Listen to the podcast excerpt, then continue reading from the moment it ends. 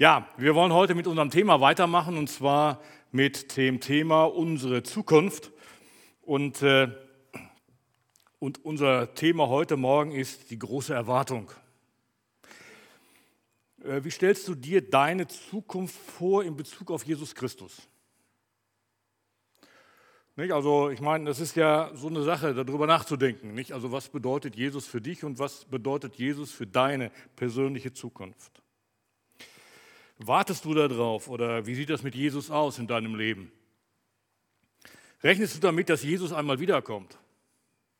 Oder ist das so ein Gedanke, der, ich sag mal so, durch, den, durch das Leben, das wir führen, irgendwo verschüttet ist? Jesus kommt wieder. Ja, habe ich mal von gehört. Aber richtig beschäftigt habe ich mich mit der Frage nicht. Und das wollen wir genau heute Morgen machen. Wir wollen uns damit beschäftigen, was es bedeutet mit dieser Entrückung, mit der, mit der Wiederkunft Jesu und äh, was für eine Erwartung wir da haben können. Ich habe drei Punkte und zwar der erste Punkt hat etwas mit dem Ablauf der Zeit zu tun. Nach dem Motto Kinder, wie die Zeit vergeht, äh, dass wir einfach mal uns anschauen, wie Gott so Schritt für Schritt Dinge getan hat und wie er Dinge eben vorbereitet hat und so weiter, oder wie er gehandelt hat. Der zweite Punkt handelt von der Frage der Wiederkunft Jesu und der dritte Punkt stellt die Frage nach dem Gebrauch der Zeit, dem heutige, der heutigen Zeit, die wir haben, als Vorbereitung. Gehen wir auf das erste Mal ein, die Zeit vergeht. Ähm, unter dieser Überschrift geht es zunächst mal um die Zeit der Gemeinde und auch ein Stückchen weiter hinaus. Und schauen wir uns zunächst einmal im Zeitraffer die Ereignisse an, die in der Vergangenheit stattgefunden haben und dann auch ein Stück in die Zukunft gehen, soweit die Bibel uns den Blick erlaubt. Es gibt sogenannte Heilszeiten, sagt, äh, können wir in der Bibel feststellen. Sieben Stück davon gibt es. Und äh, die wollen wir uns mal kurz im Zeitraffer ansehen. Wenn ihr jetzt den schrägen Pfeil da seht, das soll eigentlich eine Zeitlinie sein, ein einziger Pfeil, aber das passt ja nicht mal auf eine Folie, da musste ich also drei Pfeile machen. Nur das kurz erklärt, äh, was ich damit gemeint habe. Das erste ist die Zeit der Unschuld. Ähm, das ist die Zeit von Adam und Eva, wo die also da im Garten Eden rumgelaufen sind und äh, haben sich gefreut, nicht? waren ohne Sünde, war alles ein Prima, konnten mit Gott reden, Gott konnte mit denen spazieren gehen. Äh, kannst du nicht, macht Gott mit dir nicht, der geht nicht mit dir im Garten spazieren. Der ist zwar in dir durch Jesus Christus und durch den Heiligen Geist, das ist ein anderes Thema, aber sowas habe ich persönlich noch nicht erlebt, äh, dass mit einmal Gott neben mir steht, so richtig in Person, nicht so, nicht also, ne, so so wie ich mit meiner Frau spazieren gehen kann und kann sagen, hey, ich hab dich lieb. Ne? Also versteht ihr, das, ist, das war, ist nicht möglich heute, aber das war damals möglich. Die konnten mit Gott spazieren gehen. Haben sie auch gemacht. Und äh, diese Zeit der Unschuld endete mit, klar, Sünde, wissen wir. Ne? Danach kommt, das Zeit der, kommt die Zeit des Gewissens. Ihr merkt schon, ziemlich schnelles Zeitraffer. Und äh, das beruht auf diese Geschichte mit Kain und Abel. Kain und Abel, die hatten ja beide Gott ein Opfer gebracht und Gott hat das eine Opfer nicht angenommen, das andere hat er angenommen. Und deswegen hatte der Kain, weil sein Opfer nicht angenommen wurde, hatte der jetzt, war der zornig gegenüber Abel. Man, der Abel konnte ja nichts dafür, dass Gott das Opfer angenommen hatte. Nicht? Aber der war auf den zornig. Und äh, die Bibel sagt ja, wenn du zornig bist, sollst du nicht sündigen.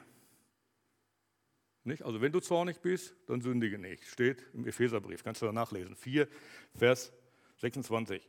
Kannst du das nachlesen? Und, da, äh, und Gott sagte zu, dem, äh, sagte zu dem Kain, der hat nämlich den Blick gesenkt, nicht? Der, war, der war wütend. Und dann sagte Gott zu dem, wenn du jedoch Böses planst, also wenn dein Blick nach unten gerichtet ist, dann lauert die Sünde vor äh, dir auf.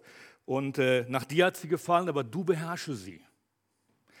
Also, das heißt also, äh, der Mensch sollte nach, gemäß seinem Gewissen handeln, Gott gegenüber, und sollte jetzt äh, das, äh, sollte das eben, ja, Gott wohlgefällig leben, schaffte er aber auch nicht. Das Ganze, das Ganze endete im Desaster der Sintflut.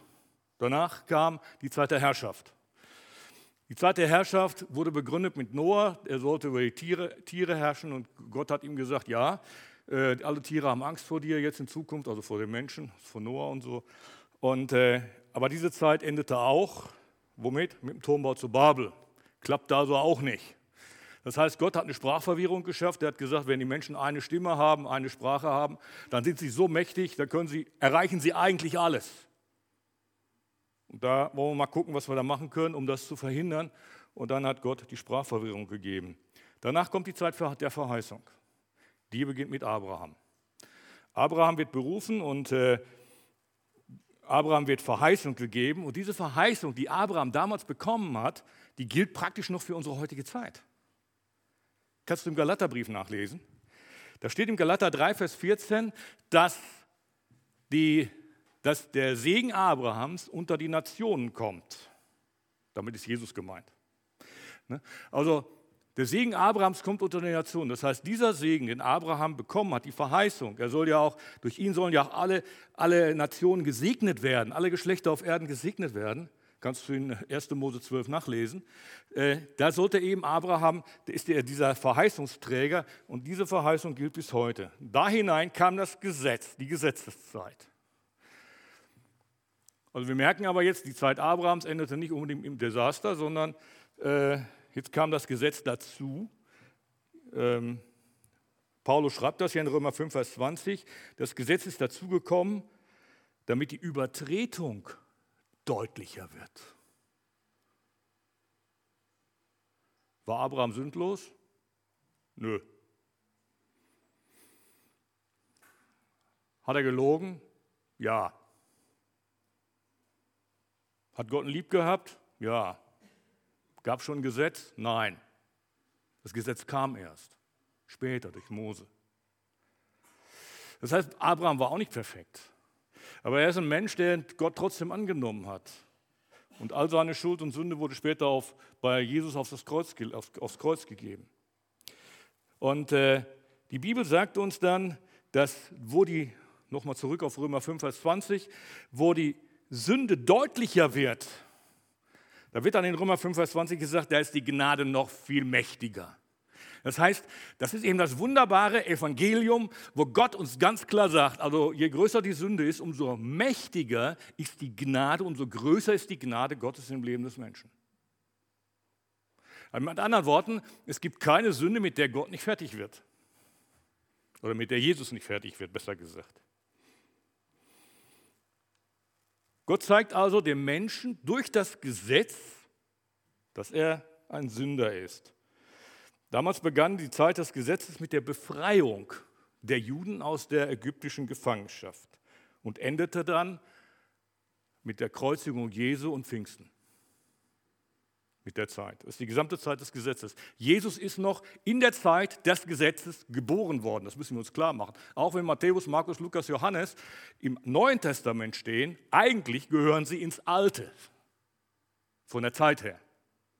Jesus lebte in der Zeit des Gesetzes. Das müssen wir uns klar machen. Und äh, im Römerbrief steht dann auch noch, dass das Gesetz, dass eben durch das Gesetz die Erkenntnis der Sünde kommt, hatte ich schon gesagt. Aber die Sünde erkannte ich nicht, schreibt Paulus, Außer durch das Gesetz, also durch das Gesetz erkennen wir, wo wir fehlen. Ne? Und äh, in Römer 8, Vers 7 heißt, denn fleischlich gesinnt sein ist, äh, bedeutet, gegen Gott zu leben. Und, äh, und im Galaterbrief wird sogar gesagt, verflucht ist jeder, der nicht bleibt bei allem, was geschrieben steht im Buch des Gesetzes. Buh, welchen Ausweg haben wir? Ganz einfach, den aus dem Galaterbrief. Paulus sagt, Leute, ihr, ihr macht mich verrückt. Ich sage mal mit meinen Worten, ihr macht mich kirre. Wisst ihr, ihr wollt nach dem Gesetz leben und wenn ihr nach dem Gesetz leben wollt, schmeißt ihr Christus raus und der ist eigentlich derjenige, der euch retten kann. Jesus ist nämlich, und das sagt Jesus selber, ihr sollt nicht meinen, dass ich gekommen bin, das Gesetz oder die Propheten aufzulösen. Nein, deswegen kam er nicht. Er kam, um das Gesetz zu erfüllen. Und indem er es erfüllte und für uns am Kreuz starb, hat er uns die Gnade geschenkt der Erlösung und Befreiung, auch aus, der, aus den Folgen des Gesetzes heraus.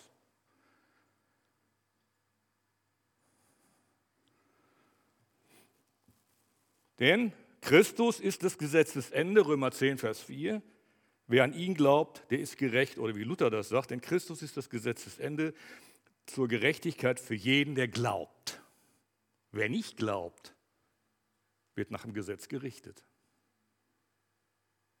Das heißt das auch in der neutestamentlichen Zeit. Wer nicht glaubt, wird nach dem Gesetz Gottes gerichtet in der Ewigkeit. Deswegen gehen die Menschen verloren. Hammerhart, aber Tatsache. So, und nachdem die Zeit der Gnade dann vorbei ist, wir sprachen gerade, äh, nee, Entschuldigung, die kommt ja jetzt erst, wir waren beim Zeit des Satzes, äh, ich bin jetzt muss nur die Gnade mit einfügen. Denn es ist erschienen die heilsame Gnade Gottes allen Menschen, denn aus Gnade seid ihr gerettet worden durch den Glauben. Aber für die, die glauben, endet eben das Zeitalter nicht mit einer Katastrophe, sondern mit einer Entrückung. Also meine persönliche Sicht aus der Bibel. Und nach der Zeit der Gnade kommt das Millennium, das tausendjährige Reich. Und danach kommt neue Himmel, neue Erde. Könnt ihr eine Offenbarung nachlesen, 21, 22. Äh, Marc hat ja schon von der Offenbarung letzten Sonntag gesprochen. Schauen wir uns noch mal kurz die Reihenfolge der Ereignisse mit einem näheren Fokus an. Es geht hier zunächst einmal um die Gemeinde und die, die Zeit der Gemeinde begann Pfingsten und, äh, und endet mit der Entrückung der Gemeinde. Danach kommt dann, äh, kommt dann im Himmel ein Richtstuhl Christi. Da werden alle, die, die an Jesus Christus glauben, werden beurteilt werden für, für Gutes und Böses. Nicht? Wir müssen offenbar werden vor dem Richtstuhl Christi, auf das dann jeder empfange, wie er gelebt hat. Bei Leibesleben ist er gut oder böse. Sagt die Bibel da an der Stelle. Das heißt also, äh, wir werden da auch noch beurteilt werden. Dann kommt der große weiße Thron danach in Offenbarung 4 bis 5 und dann kommen die drei, drei Gerichte jeweils siebenmal. Nicht drei mal sieben, nicht, das ist also schon hammerhart. Erst die Siegelgerichte, dann äh, die öffnet das Lamm, das im Himmel ist, also Jesus dann. Und äh, danach kommen die Posaunengerichte und die Zorneschalen. Und das heißt, die ganze, die ganze, die, das, was da im Himmel geschieht, was da gezeigt wird in der Offenbarung, passiert auf dieser Erde. Es wird schreckliche Zeiten geben für diese Welt. Und äh, wir sprechen von der Zeit der Trübsal und des Auftretens des Antichristen jetzt. Am Ende der Trübsalzeit kommt dann Jesus wieder mit aller Macht und Herrlichkeit auf dem Ölberg, mit allen Heiligen. Heißt es so schön, da wird sich der Ölberg spalten und danach werden die Völker gerichtet und dann ist das tausendjährige Reich. Das nur ein Zeitraffer. Wenn ihr das alles äh, genauer angucken wollt, müsst ihr die Bibel genauer lesen. Und ich ermutige euch, wie Marc das letzten Sonntag auch gesagt hat, lest die Bibel. Dann versteht ihr die Offenbarung besser. Ihr merkt, ich habe die Predigt auch gehört. So, äh, Jesus kommt und dann, Paulus geht mit den Thessalonichern, geht mit den Thessalonicher äh, sehr freundlich um, obwohl die ja so einiges drauf haben. Also die Thessalonicher, die waren eine Gemeinde, die auf der einen Seite sehr gut waren. Paulus lobt die ja ohne Ende. Auf der anderen Seite waren da welche drin, die waren stinkfaul. Die haben gesagt, wenn Jesus bald wiederkommt, brauche ich nicht mehr arbeiten. Und äh, da hat Paulus auch gesagt, also Leute, wer nicht arbeitet, soll auch nicht essen. Ne, also das, man, muss, man muss bei diesem ganzen man muss bei dieser ganzen Thematik muss man immer aufpassen, dass man nicht auf der einen Seite und auf der anderen Seite vom Pferd fällt. Nicht? Also äh, man kann jetzt so auf die Erwartung Jesu gehen, dass man sagt, der Herr kommt gleich, der kommt vielleicht morgen und übermorgen oder was auch immer. Ich tue nichts anderes mehr, Luther wird nachgesagt, er soll gesagt haben, äh, mittlerweile wird das bezweifelt, das mit dem Apfelbäumchen nicht. Also wenn ich wüsste, morgen käme der Herr, würde ich heute noch einen Apfelbaum pflanzen. Egal wer den gesagt hat, ist mir egal. Der Satz ist gut. Der Satz ist gut. Tu heute deinen Job, tu heute deine Arbeit, aber warte immer auf Jesus. Sei immer bereit. Und äh, man kann dort auf der einen Seite vom Pferd fallen, dass man eben das so stark ins Leben einbaut, dass man gar nichts mehr macht. Oder eben auf der anderen Seite, dass man eben sagt, naja gut, sind schon 2000 Jahre rum, die Verheißung. Ne? Und genau das Problem an die Thessalonicher auch. Die Thessalonicher hatten das Problem, dass nämlich einige Leute schon gestorben waren. Die hatten ja auch diese Verheißung bekommen, Jesus kommt wieder und er macht das Erste, machte seinen Ewigkeitsabgang, der zweite ist ein Ewigkeitsabgang und so weiter. Keine Ahnung, wie viele, wird nicht gesagt. Und äh, da schreibt Paulus ihnen, dass er sie nicht im Ungewissen lassen möchte über die, die gestorben sind. Und er sagt denen, wenn wir glauben, dass Jesus gestorben und auferstanden ist, so wird, äh, wird auch Gott die, die, die entschlafen sind oder die gestorben sind, durch Jesus mit ihm einherführen, also mitnehmen, auch mitnehmen. Und er sagt dann weiter, die wir leben und übrig bleiben, bis zur Ankunft des Herrn werden denen nicht zuvorkommen, die gestorben sind. Also, das heißt also, es wird erst eine Auferstehung geben. Das ist eine heiße Zeit, also es muss irgendwie ein tolles Ereignis sein. Nicht? Also stell dir mal vor, du gehst mal gerade so über, sagst deiner Frau, so heute Abend gehen wir spazieren, mal über den Friedhof. Nicht? und mit einmal mal wupp, geht ein Grab auf, dann steht da einer neben dir und im nächsten Moment macht wupp, dann seid ihr, dann ist das, das deine Frau und du, ihr seid weg im Himmel nicht? und die, die gerade auferstanden sind, auch. Das ist genau das, was Paulus beschreibt.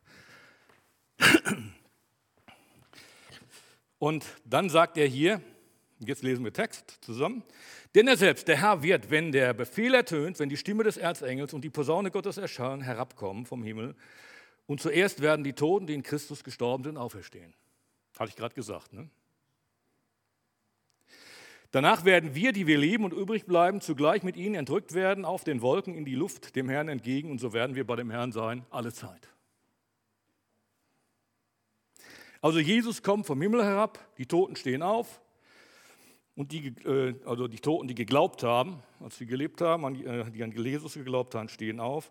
Und danach werden alle, die mit Jesus Christus verbunden sind, die gerade Auferstandenen, die an Jesus geglaubt haben und die, die gerade am Leben sind, die auch an Jesus glauben, werden bei der Entrückung dabei sein. Der Treffpunkt ist auf den Wolken in der Luft. Äh, das ist auch sehr Interessant, wenn du einen Römer, äh, Epheserbrief aufschlägst, Kapitel 2, Vers 2, da heißt es, dass der Luftbereich der Machtbereich der Dämonen und Satans ist. Und genau da sagt Jesus, hey, da treffen wir uns mal als Gemeinde. Mit anderen Worten, der, die haben keine Macht. Und das Ziel ist, wir werden beim Herrn sein alle Zeit und das geschieht in einem sehr kurzen Ein äh, Zeiteinheit. Paulus sagt nämlich im 1. Korinther 15, sagt er nämlich, ich sage euch ein Geheimnis. Geheimnisse sind immer gut. Biblische Geheimnisse sind natürlich Geheimnisse, die Gott geoffenbart hat.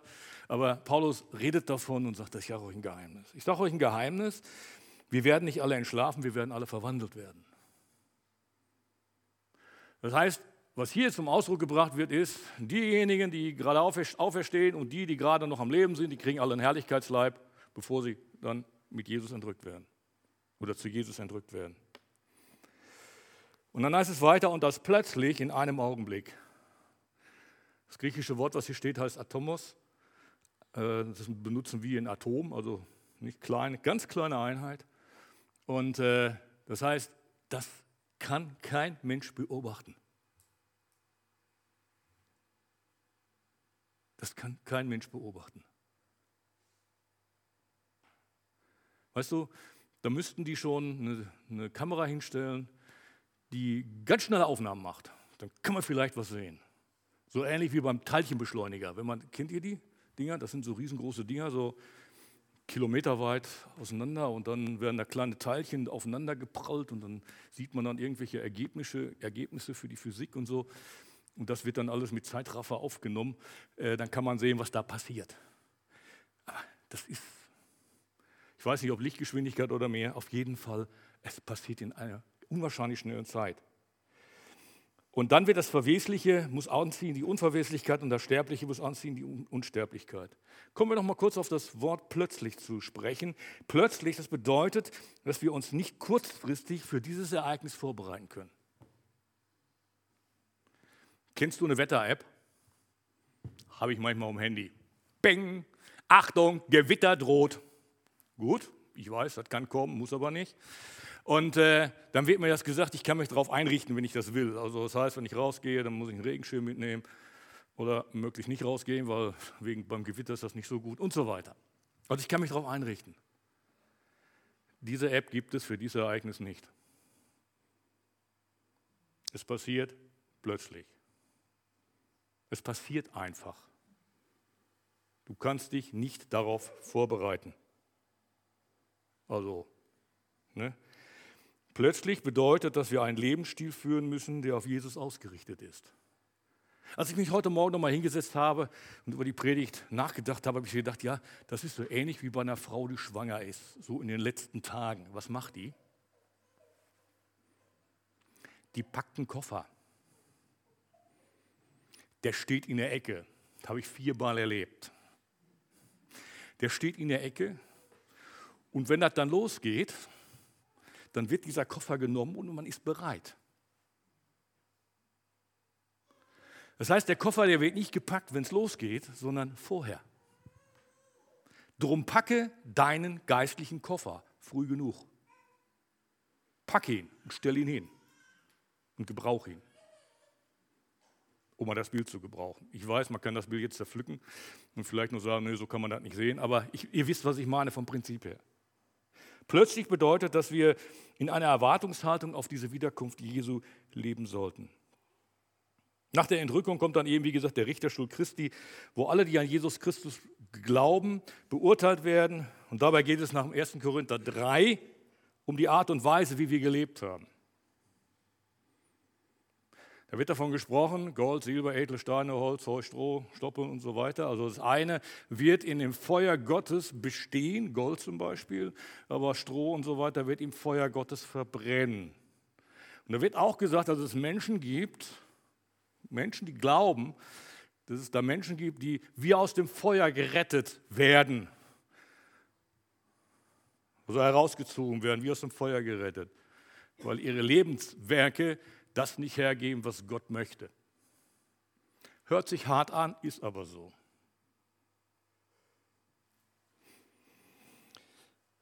Werke erlösen uns nicht. Das müssen wir ganz klar sagen. Das ist gefährlich, wenn wir, da, wenn wir bei dem Punkt jetzt aufhören. Werke erlösen uns nicht, aber sie helfen, aber sie dienen zu der Beurteilung unseres Lebens.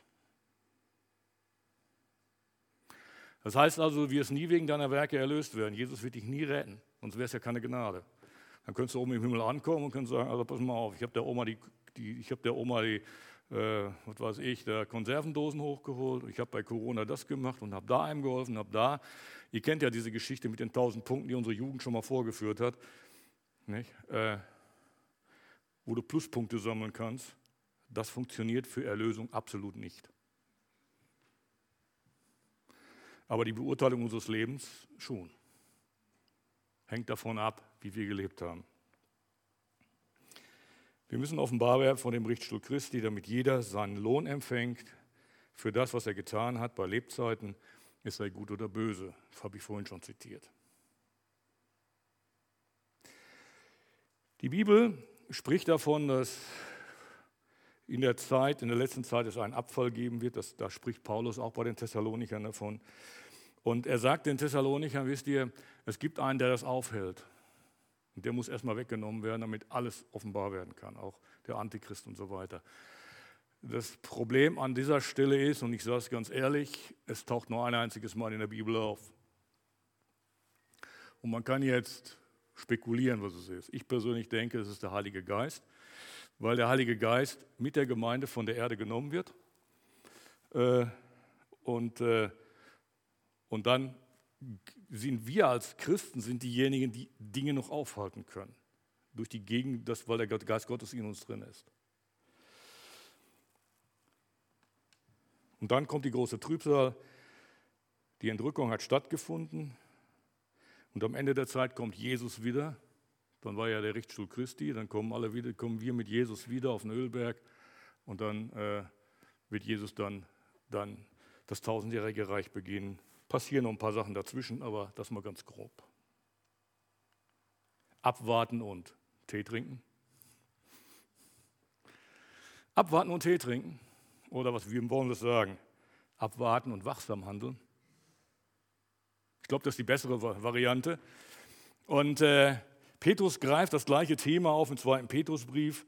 Und äh, dabei geht es ihm bei diesem Brief weniger um diese ganzen Entrückungsfragen, sondern um die Wiederkunft Jesu und das Ende der Welt und so weiter.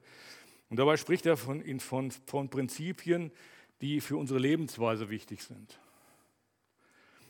Und was sagt er uns zu dem Geschehen? Er sagt, der Tag des Herrn kommt wie ein Dieb. Also wieder nicht dieses, dieses Schnelle. Also pl plötzlich in einem, in einem Nu. Himmel und Erde werden zergehen mit großem Krachen und alle Elemente werden vor Hitze zerschmelzen. Äh, das wissen mittlerweile ja auch schon die Forscher, dass die Erde mal irgendwann vergeht. Ne? Da rechnen die also auch mit. Die Bibel sagt das schon länger. Interessant, ne? Die Bibel sagt das schon länger. Das wissen wir schon seit 2000 Jahren. Da haben die damals noch nicht drüber nachgedacht. Und es heißt hier im 2. Petrus 3, Vers 10, es wird aber des, des Herrn Tag kommen, wie ein, Dieb, wie ein Dieb. Dann werden die Himmel zergehen und mit, mit großem Krachen, die Elemente aber werden vor Hitze schmelzen. Die Erde und die Werke, die darauf sind, werden ihr Urteil finden. Was sagt uns das über unsere Lebensweise? Nur dieser eine Vers. Denken wir mal drüber nach. Paul, äh, Petrus sagt danach ja noch einiges, das lesen wir dann danach mal. Das heißt, das, was danach kommt, werde ich also vorher mal kurz beleuchten. Wichtig ist, wenn wir wissen, dass sowieso alles vergeht, dass wir ein Leben führen, das Gott gefällt, damit wir unbedingt dabei sind, wenn er uns ruft. Es muss ein Leben sein in der Erwartung auf den Tag, der kommen wird. Nicht in krampfhafter Weise, wie ich das vorhin schon versucht habe zu, zu klären am Anfang. Nicht in krampfhafter Weise, aber schon mit der gewissen Erwartungshaltung, Jesus kann wiederkommen. Und wenn er nicht heute kommt, dann kommt er morgen. Und weißt du, ich habe mal, hab mal eine Predigt gehört auf der BFP-Konferenz, da haben sie gesagt, es gibt doch da eine persönliche Entrückung. Ich gedacht, was kommt jetzt? Du wirst mal sterben, da musst du genauso Rede und Antwort stehen. Habe ich gesagt, okay, so könnte man das auch sehen, obwohl das ja keine Entrückung ist.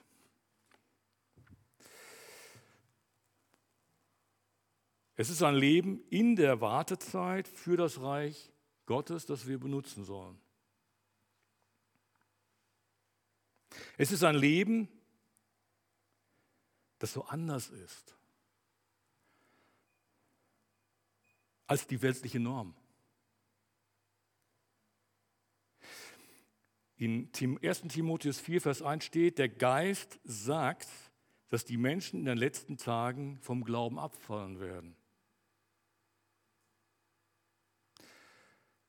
Und wenn wir überlegen, was das bedeutet, wenn wir sagen, wir wollen anders leben, bedeutet das, dass wir in einem Spannungsfeld leben. Frage, will ich das? Bin ich dazu bereit? Es ist ein Leben, das nicht immer leicht ist. Jesus hat mal, das kannst du in Johannes 16, 1 lesen, eine Aussage gemacht. Da hat er vorher seinen Jüngern alles Mögliche gesagt, was passieren wird. Wir werden verfolgt und was nicht alles. Also hat ihnen so einiges erzählt. Und dann sagt er zu ihnen folgenden Satz. Und ich habe beim Vorbereiten gedacht, jo, das ist schon wichtig, was Jesus da getan hat. Jesus sagt nämlich, das habe ich euch gesagt, damit ihr nicht vom Glauben abfällt.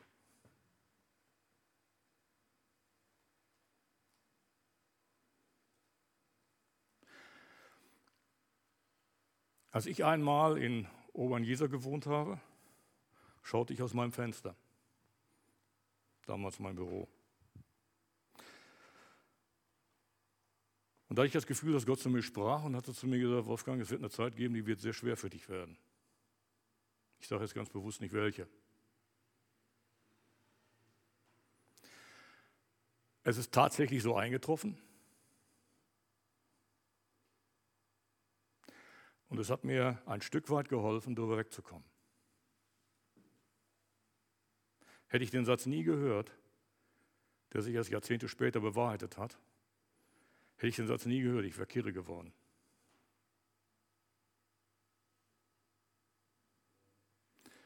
Ich sage jetzt ganz bewusst nicht, wann das war, damit ihr nicht spekulieren könnt. Hat ja mit unserer Gemeinde zu tun letzten Endes. Aber äh, Ihr merkt daran, auch ein Pastor hat mal schwierige Zeiten, schwierige Zeiten. Und, äh, und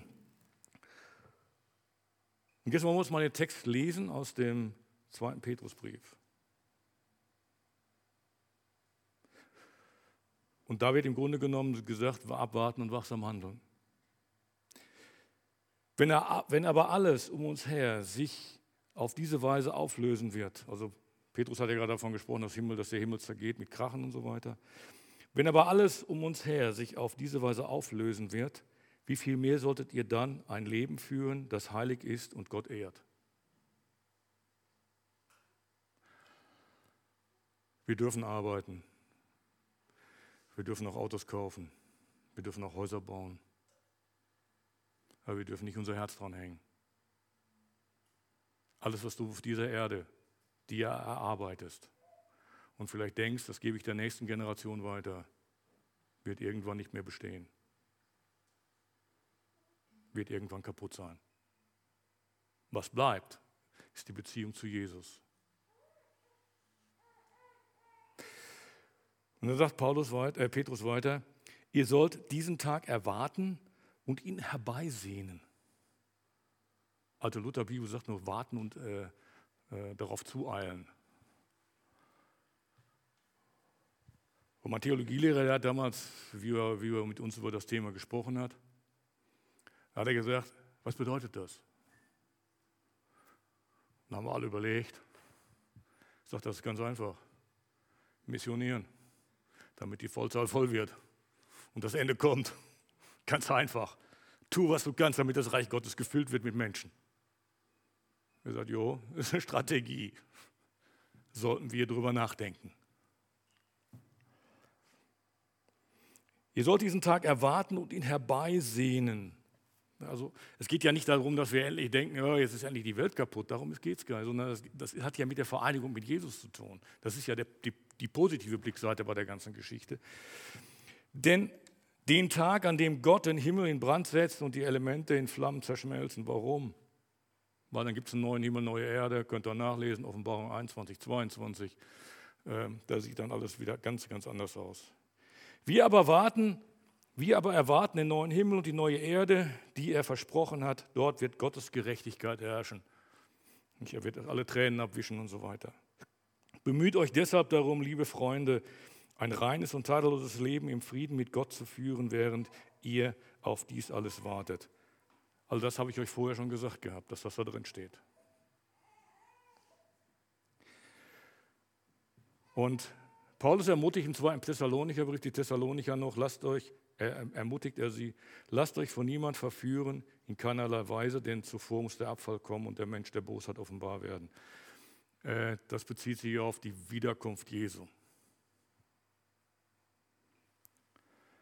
Jemand, der mir sehr nahe steht, hat letztens mir, von dem habe ich ein Video bekommen, den ich sehr geachtet habe.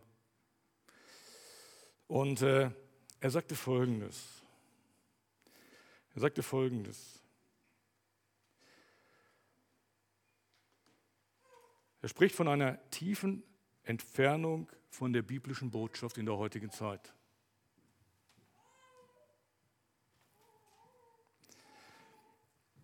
Was bedeutet Jesus Christus? Die Frage hat er gestellt, was bedeutet Jesus Christus für unsere heutige Gesellschaft? Und was bedeutet er für unsere Gemeinde? Und dann stellte er die Frage, wie sieht die stille Zeit bei unseren Gemeindegliedern aus? Wie sieht die aus? Ist die überhaupt noch da? Liest du die Bibel? Es gibt so ein schönes Kinderlied, da heißt es, ich lese die Bibel, bete jeden Tag. Äh, das habe ich damals den Kindern, als ich, als ich mal Kinderstunde gemacht habe, mal beigebracht. Und äh, gilt das auch noch für uns heute. Lese ich jeden Tag ein Stückchen Wort Gottes. Ich meine, eigentlich ist es ganz einfach. Wenn du die Bibel nicht liest, dann solltest du auch nicht essen. Und wenn du das durchhältst, dann wirst du, wirst du sagen, okay, äh, das hat doch keinen Zweck, ich muss wieder essen, ich muss die Bibel lesen. Das war jetzt ein Witz. Aber ich wollte damit etwas sagen. Dann sagen, wenn du nicht isst, hast du Hunger. Und wenn du die Bibel nicht liest, äh, länger nicht liest, dann ist das so ein Effekt wie beim Fasten. Kennt ihr den Effekt? Den ersten Tag hast du Hunger, den zweiten Tag auch noch, den dritten auch noch. Und dann ist der Hunger weg und dann willst du auch nichts mehr essen. Dann denkst du, du kannst ohne Essen durchs Leben gehen. Und das denkst du bei der Bibel auch. Du hast dich daran gewöhnt, sie nicht zu lesen. Und vielleicht ist es gut, einfach nur mal darüber nachzudenken, ich will mich vorbereiten auf Jesu Wiederkunft, aber ich will auch mit ihm verbunden sein im Heute und Jetzt. Und dann stellt er weiter die Frage, was sagen wir auf die Frage unseres Herrn, wer sagt denn, dass ich sei? Also das ist ja mal, Jesus hat ja mal seine Jünger gefragt, wer sagt dir denn, was, wer, wer, wer ich bin? Hat Jesus seine Jünger gefragt und, und derjenige, der das gesagt hat hier, der sagt, die Antwort auf diese Frage bestimmt dein Leben. Wer ist Jesus für dich? Und er sagte dann auch noch, die richtige Antwort kann nur aus einer tiefen Verbundenheit mit Gottes Wort kommen. Die Aussagen haben mich irgendwie berührt und deswegen gebe ich sie euch weiter.